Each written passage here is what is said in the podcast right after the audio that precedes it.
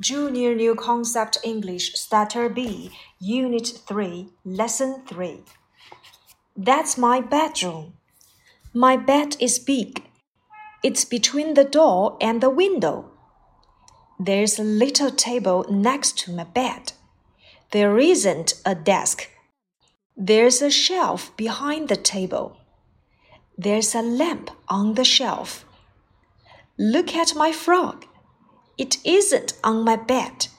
It's under the chair. That's my bedroom. 那是我的卧室。这里的 that's 是 that is 的缩写形式。My bed is big. It's between the door and the window. Where is your bed? 你的床在哪里？根据课文提示，我们会发现它在门和窗户的中间。 这里面我们要注意，两者之间要用 between and。There's a little table next to my bed. Where is the little table? 那张小桌子在哪儿呢？There's a little table next to my bed. 小桌子呀，在我床的旁边。Next to 表示在什么什么的旁边。There isn't a desk. 我的房间里没有课桌。 这里面使用到了 there be 的否定形式，there isn't。There is a shelf behind the table. 在桌子的后面有一个书架。Behind 在什么什么的后面。There's a lamp on the shelf. 在架子上有一盏台灯。Look at my frog. 看我的青蛙。It isn't on my bed. 它不在我的床上。It's under the chair. 它在椅子的下面。这篇文章啊，我们使用到了 there be 句式。例如，There's a little table next to my bed. There isn't a desk. There's a shelf behind the table. There's a lamp on the shelf. 你都找到了吗？我来说中文，请你们从课文当中画出这些 there be 句式吧。床的旁边 有一张小桌子。我的房间里没有课桌。在桌子的后面有一个架子，在架子上面有一盏台灯。除了这些 there be 句式，我们还看到了方位介词的使用，例如 between and、next to、behind、on 以及 under。那我们要注意的就是 there be 句式要使用 there be 加某物再去接某地。接下来，请你们看图来听何老师的提问：Is there a bed in the room？房间里有床吗？Yes, there is。是的，有。Is there a window in the room? Yes, there is. Is there a desk in the room? No, there isn't.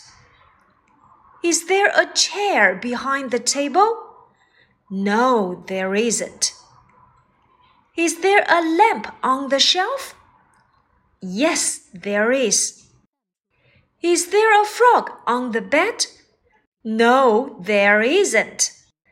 我们刚才呀所做的练习就是用一般疑问句进行提问，一定要注意的就是 there be 句式进行提问。 还得要用 there be 句式进行回答。接下来呢，我们来看这节课的自然拼读。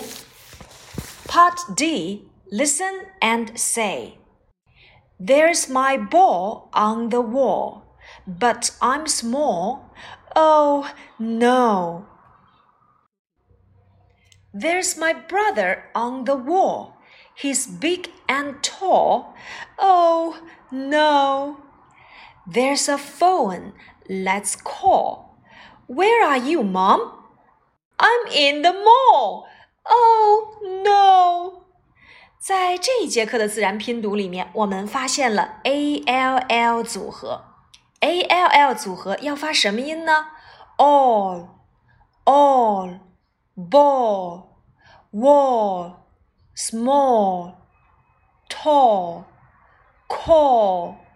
more. There's my ball on the wall, but I'm small. Oh no! 墙上有我的皮球，但是我太小了。哦不！There's my brother on the wall. He's big and tall. Oh no! 我的哥哥在墙上，他长得又高又大。哦不 ！There's a phone. Let's call. 那儿有一个电话，让我们来去给妈妈打电话。Where are you, Mom? 妈妈你在哪儿？I'm in the mall. 我在商场里。Oh no! Oh 不！我们要注意的是，a l l 组合要发 all all。 A l 要发长音 o，后面的一个 l 要发 l 的音，连起来 all all all ball call wall small tall。你能根据我们在这节课所讲到的 a l l 组合填出横线上所缺的词吗？Part E write more small, tall, wall, ball or call，请用 more, small, tall, wall, ball, call 来填空。Number one, let's call your friend Judy. Number two, my favorite shop is in the mall. Number three, this insect is small. Number four, the girl is tall. Number five, let's play ball. Number six, look at the poster on the wall. Got it? 你们都完成了吗？ 这节课后呀，需要你们能够看图说话，用 there be 句式来描述一下房间以及房间里面的这些家具。其次呢，我们要完成 a l l 字母组合的发音。好了，这一节课的内容我们就说到这里了。Don't forget to review. Bye bye.